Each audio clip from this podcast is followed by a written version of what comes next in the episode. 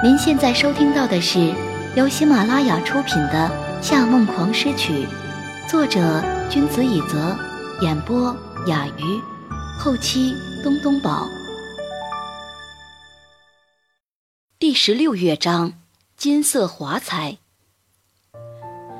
空前响亮的掌声，潮水般将大厅淹没。裴师轻巧地拎着一把小提琴，缓缓走了出来。她身穿黑色夜地无带露肩长裙，戴着哈利温斯顿的红宝石钻石耳环，头发烫成一次性的空气卷，歪歪竖在右侧，披散了整个肩膀。这一日，主角应是他的父亲，所以他并没有带上自己的庞大乐团，而是和一位钢琴家演奏了他写的。《舞女与酒窖》这首曲子前半部分带有浓郁的吉普赛塞外牧民风，后半部分凌乱而欢快，是那种会让人听了就会脚打节拍、快速点头的曲子。裴师早已成竹在胸，因此面对这么多人也没有半分怯场。演奏的整个过程中，他都显得很开心。闭着眼睛，一副自信洒脱的模样，卷发有生命的跟着节拍弹动。此时的他魅力四射，连夏明成都忍不住对身旁的夏娜小声说道：“你看，你这个姐姐可真是有大家风范。”自从知道裴师和自己有血缘关系，夏娜觉得心里有个梗，毕竟自己对裴师的感情一直很复杂。但此刻再度抬头看向裴师，夏娜终于知道自己与他的距离再也无法缩小。哪怕他演奏的是一首随性轻快的曲子，只有一个钢琴家为他伴奏，这一份散发着生机的稳重是从前的裴师不曾有过的。如果换成是夏娜自己，即便站在百人交响乐团前，演奏着贝多芬的命运。也无法达到裴师现在的境界。以前的裴师只能说是个有天赋的小提琴家，可是现在他已经在朝着大师之路走去。没有人能猜到裴师现在的心境，他其实并不是像表面上表现的那样轻快，因为他知道艺术的道路没有止境，历史上没有一个人走到过终点，所以。这里也不会是他的终点。这一刻，他想起了许多许多的回忆，也想起这一路走过来，在他生命中来来去去的人。那些过客，曾经令他喜爱的、憎恨的、感激的、失望的、崇拜的、轻视的，他们是一个个五花八门的音乐小节，在他一路写下的曲谱中。组成了色彩缤纷的旋律。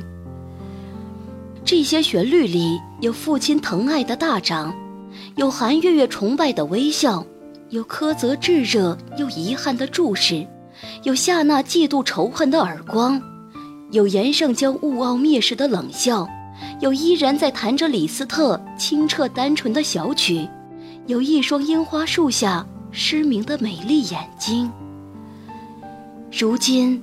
这一切都早已变样，这所有的画面也都只能作为最陈旧的回忆，藏在他逐渐老去的内心深处。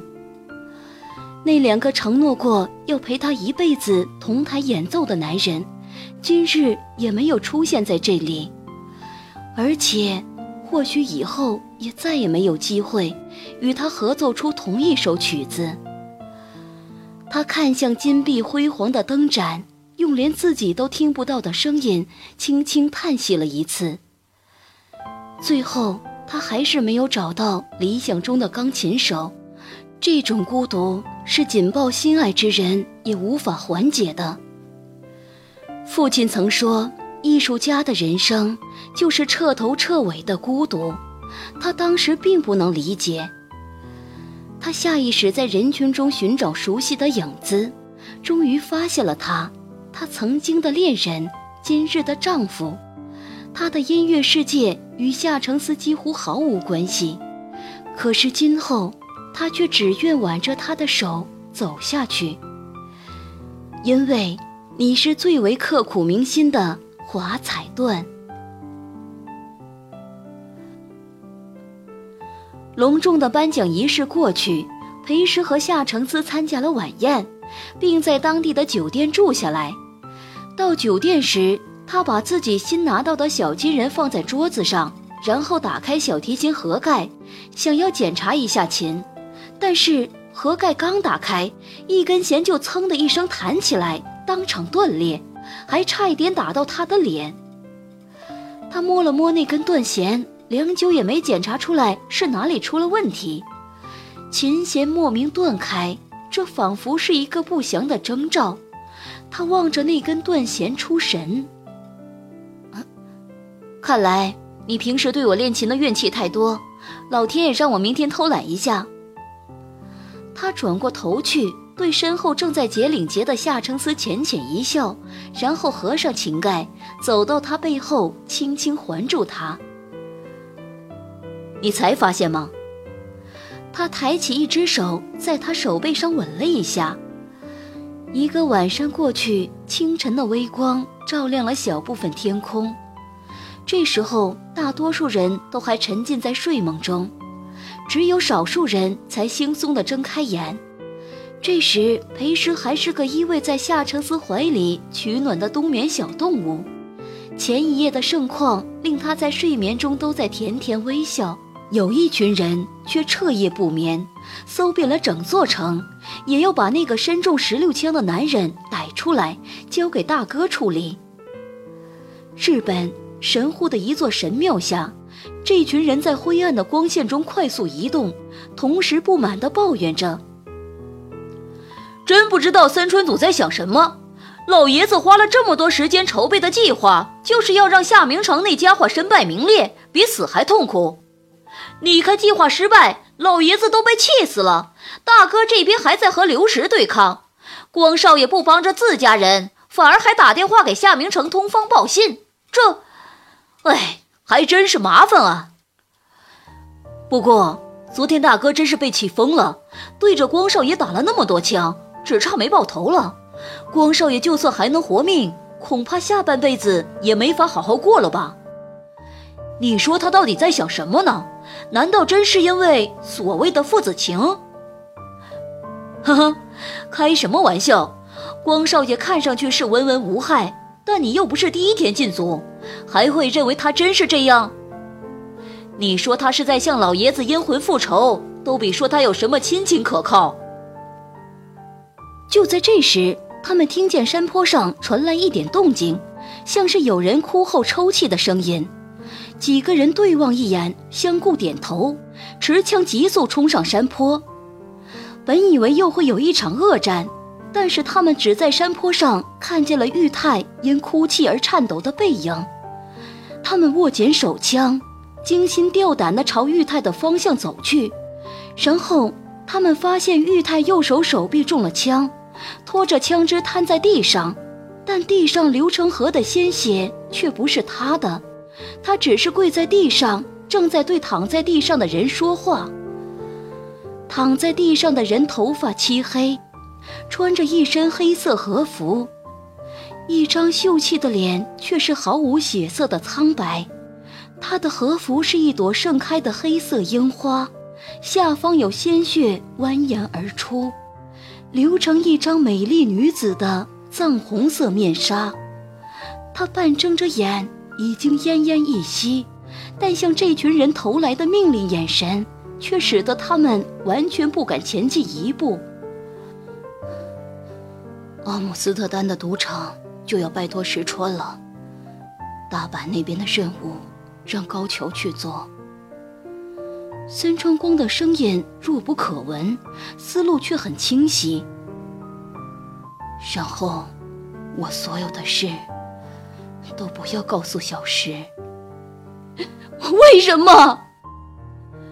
玉太带着哭腔吼道：“他对你来说是这么重要，为什么不让他知道？你要我不告诉他可以，那么无论如何也要活下来。再坚持一下，族里的人就要快到了。我听说，小曲现在已经半身不遂。孙春光吃力地说道：“我不希望，我不希望他认为以后没有人能再为他伴奏。能给他伴奏的人多了去了，全世界那么多钢琴家，谁都可以的。可是三川少爷只有一个，不管对我还是对诗诗来说，都只有这一个啊！” 说到这里，玉太又失声痛哭出来。孙春光吸了一口气，只觉得可以进入大脑和肺部的氧气越来越少，他没有力气再多说一句话。就在他以为自己要永远睡过去的时候，第一抹金色的晨曦忽然升入碧空，透过樱花树小小的缝隙洒到他的脸上。他眯着眼睛看着上方一片凌乱的粉色，有微风吹过，几片粉白花瓣落下来，停留在他的额头上，渗落清透的芳香。台阶下还站着一帮不敢行动的人，一直以来他手下有很多人，他可以轻轻松松地过上无数人羡慕的生活，但拥有的。却是被束缚的、不敢反抗的人生。原来自己并没有改变多少，还是和小时那个寂寞的孩子一样。从刚开始能看见樱花，到最后只剩黑暗，每次来这里赏花闻香的人都只有他自己。所以，当他知道自己大限将至，第一反应。也仍然是回到这座神庙。这个安静美丽的神庙，记载了他太多太多的回忆。被母亲拥抱的童年，重复光明的清晨，初次看见樱花雨的春季，初次遇到心爱女孩的时刻，初次发自内心开怀大笑的瞬间。只是，母亲。光明、爱情、快乐，任何璀璨的东西，在他生命中都像樱花一样，转瞬即逝。春风吹拂，枝叶阑干，抖落了大片樱花花瓣。森川光半闭着眼睛，看着花朵化作茫茫大雪，从枝头飘落。将自己覆盖，他想起初次在这里遇见裴师的记忆。那个时候，他什么也看不到，只能听见他的声音是沉着的、天真的，同时又带着他惯有的冰冷。他用刻意压低的声音，认真的对他说：“在我看来，哪怕苟延残喘的活着，也比死了好。”然后，他用最美好的心情，对他露出了温柔微笑。那竟是快十年前的事了。正在收听的是由喜马拉雅独家发布的《夏梦王诗曲》。那时，他们两个人都真年轻啊。青春这件美丽的事物，也和樱花一般吗？这一刻，他开始想象，当时的裴诗会是怎样的打扮，会有怎样的表情，会用什么样的眼神看着他。他虚弱地抬起眼帘，凝望着在晨曦中旋转的花瓣，它们是如此凄美，都是樱花树的眼泪。他想，那一年站在樱花雨中的小诗，一定很美，很美。日本人喜欢樱花，是因为他们即便寿命短暂，也曾经灿烂动人过，带着死亡一般的美。我不知道，我的一生终究追寻的是什么，终究追寻过什么。终究又得到过什么。但愿我也如这樱花，曾经灿烂过。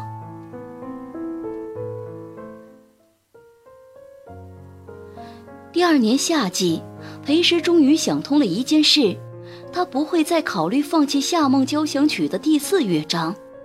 这一个乐章是他在裴曲住院时写下的。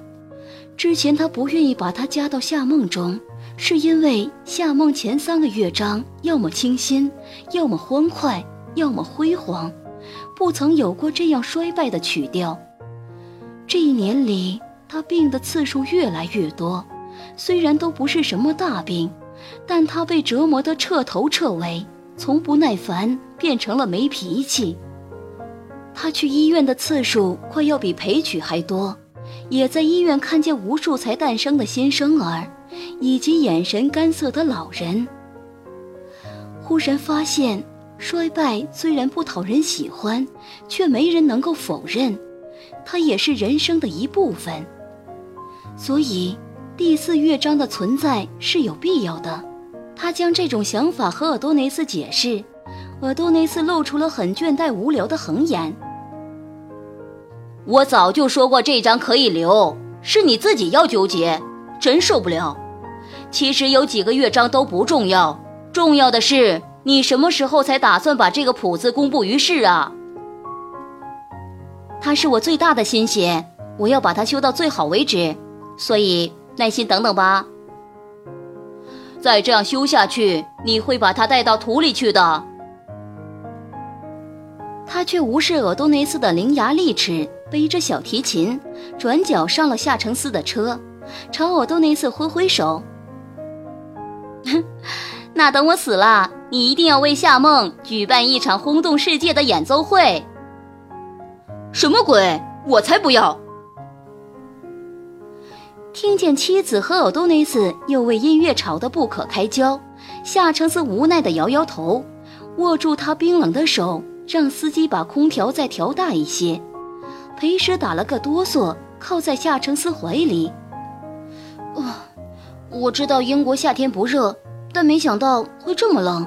今天穿的太少了。你身体弱，下次要小心。是是是。空调的暖风让裴石很快有了睡意，他换了个舒服的坐姿，把脑袋靠在夏承思的肩窝里。嗯，夏承思，你说我现在三天两头生病，会不会死得很早啊？再说这种话，我就扔你下车。他迷迷糊糊的呵呵笑了一阵，就进入了梦乡。不知过了多久，昏昏沉沉的裴师才睁开眼睛，把脑袋从夏承思肩上挪起来，往四周看去。不管睡得多沉，他都没有忘记这一日晚上他要在伦敦表演小提琴独奏。快到了吗？他声音微哑地说道。嗯，离演出还早，你可以多睡一会儿。啊。不用，我不困了。打了个哈欠，揉揉眼角，他意识到窗外街景的颜色好像与平时不大一样。隔着黑色的车窗，外面的世界都镀了金，呈现出泛红的亮铜色。七月的英国黄昏总是晚上九点才姗姗到来，而外面的色彩这样明艳，似乎是黄昏雨带来的奇迹。是下雨了吗？她望着窗外，喃喃说道。身边的丈夫无暇顾及天气，只是忙着把滑落的西装外套重新搭回她的肩上。轿车在市中心穿过一条街，她从两栋因背光而发暗的建筑间看见了一道彩虹。她立即离开夏承思的怀抱，把双掌贴在车窗玻璃上。变成了第一次参加春游的孩子，露出新奇惊喜的神色。啊，彩虹，彩虹！这当然不是他第一次看见彩虹，但是却是第一次在伦敦的黄昏中看见这么大的彩虹。他按耐不住激动的心情，按下车窗，但开到一半，手就被夏承思挡住。他知道他担心自己的身体，但长年累月这样管着自己，难免让人感到心烦。所以，车在又一个红绿灯处停下时，他干脆背着小提琴推开门，跳下车去。夏承思有些急了，在后面呼唤他一声，没有得到回应。真不敢相信，这可是七月酷暑的夏季，他穿着长袖外套，不过裸着腿，竟还感到冷。雨点如小冰块，稀疏而扎实地打在他的脸上、发上、小腿上。突然吸入冷空气，他轻轻咳嗽了一声，打了个寒战。但是眼前的景象却没有辜负他这一番冲动。此刻，他正站在长长的摄政街中央，前方不远处就是连接五条大道的皮卡迪利圆环。这两处19世纪就建立的伦敦地标，一直都是皇家与繁荣的象征。在大部分人的记忆中，除去大红的巴士和电话亭，这里与伦敦其他部分一样，总是呈现着饱和度过低的灰色。在这片灰色中，总有西装绅士与洋装淑女挽手前行。但在这一刻，眼前的一切竟都变成了纯正的金色，光芒是金色，马路对面的大剧院是金色，天上囤积着滴滴的云也是灿金色。云朵中间露出几块干净的浅蓝，也与云朵混在一起。路面被雨水打湿，变成了一面魔镜，把它们记录在发亮的眼眸中。这一刻的伦敦有了文艺复兴时期绘画中金色意大利的色彩，同时又保留着浓郁的高贵气质。裴时看得眼都直了。甚至连夏承思把外套重新披在他的肩上也不曾注意。他知道黄昏短暂，黄昏雨更加短暂，所以连掏出手机拍照的欲望也被强行压下去，只是缓慢前进着，又抬头憧憬着眼前的美景。了解英国的人立刻就会知道，常住这里的人是不会躲雨的。最多把卫衣的帽子盖在头上，会撑伞奔跑的人一般都是外国游客。裴时不是英国人，也不是游客，他只是凑巧回到了曾经居住的城市，凑巧在这里圆了自己的梦。冰冷的雨水落在他的头发和额头上，他却不曾伸手去擦拭，也不曾想走在房檐下躲避他们，相反。每走两步，他总会停下来，回头眺望走过的路，还有那条高挂在空中的彩虹。金伦敦的雨后出现了一条彩虹，他相信那是上天给他的答案。这里太美了，美到他连脸上的雨水都不忍擦拭。摄政街是这样宽阔绵长。随便用相机拍下任何一个角落，都可以直接制成优雅的明信片。随便抬头往上看一眼，都能看见典雅石头建筑上的天使雕像。漫步于此，心灵也变得自由崇高起来。他快步往前走着，不失灵巧地踩着高跟鞋，跳过地上的水洼。在这片金色的天堂里流连忘返。然而这里美归美，却实在太冷。走了几步，他又打了几个寒颤，不由想起以前和夏承思去英格兰的经历。他倒着走回来，对身后的男人疑惑道：“夏承思，我一直没想明白一件事，为什么世界上最美的风景？”总是伴随着冷空气呢。夏承思轻笑着说道：“就像你一样。”他愣了一下，理解了这句话里的意思。他并没有因为他的话保持冰冷，反倒灿烂的笑出来，在他胸前推了一下。“哎，胡说！就像你一样。”夏承思只是调侃的望着他，不打算和他计较。夏承思。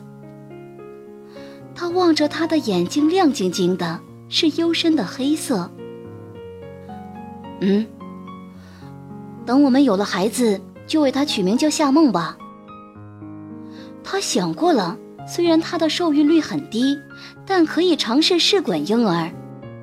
他眼中的笑意更浓了一些，神色却带着一丝挑衅。哼 男孩子也要这个名字？他愣了一下，哈哈大笑起来。你一点也不浪漫。我决定今天都不和你说话。然后他又重新转过身，踏着轻快的脚步朝皮卡迪利圆环的方向跑去。此刻，他背着小提琴盒，穿着每个巴黎女孩柜里都有的黑色小礼裙，气质依旧疏离高傲。与夏承思初次看见的柯诗并无不同，但是他留下的笑容，记录了这么多年来不曾令他后悔的人生痕迹。他与当时的他又是这样不同。他的黑裙，他纤长的腿，他踩在地上的高跟鞋，他被清风微雨鼓动的黑发，都只在明镜般潮湿的地面与橱窗中。留下惊鸿一瞥。最终，他没入人群，模糊成了这幅金色伦敦画的一部分。听众朋友，您刚刚收听到的是由喜马拉雅出品的《夏梦狂诗曲》，作者君子以泽，演播雅鱼，后期东东宝。更多精彩有声书尽在喜马拉雅，感谢您的收听。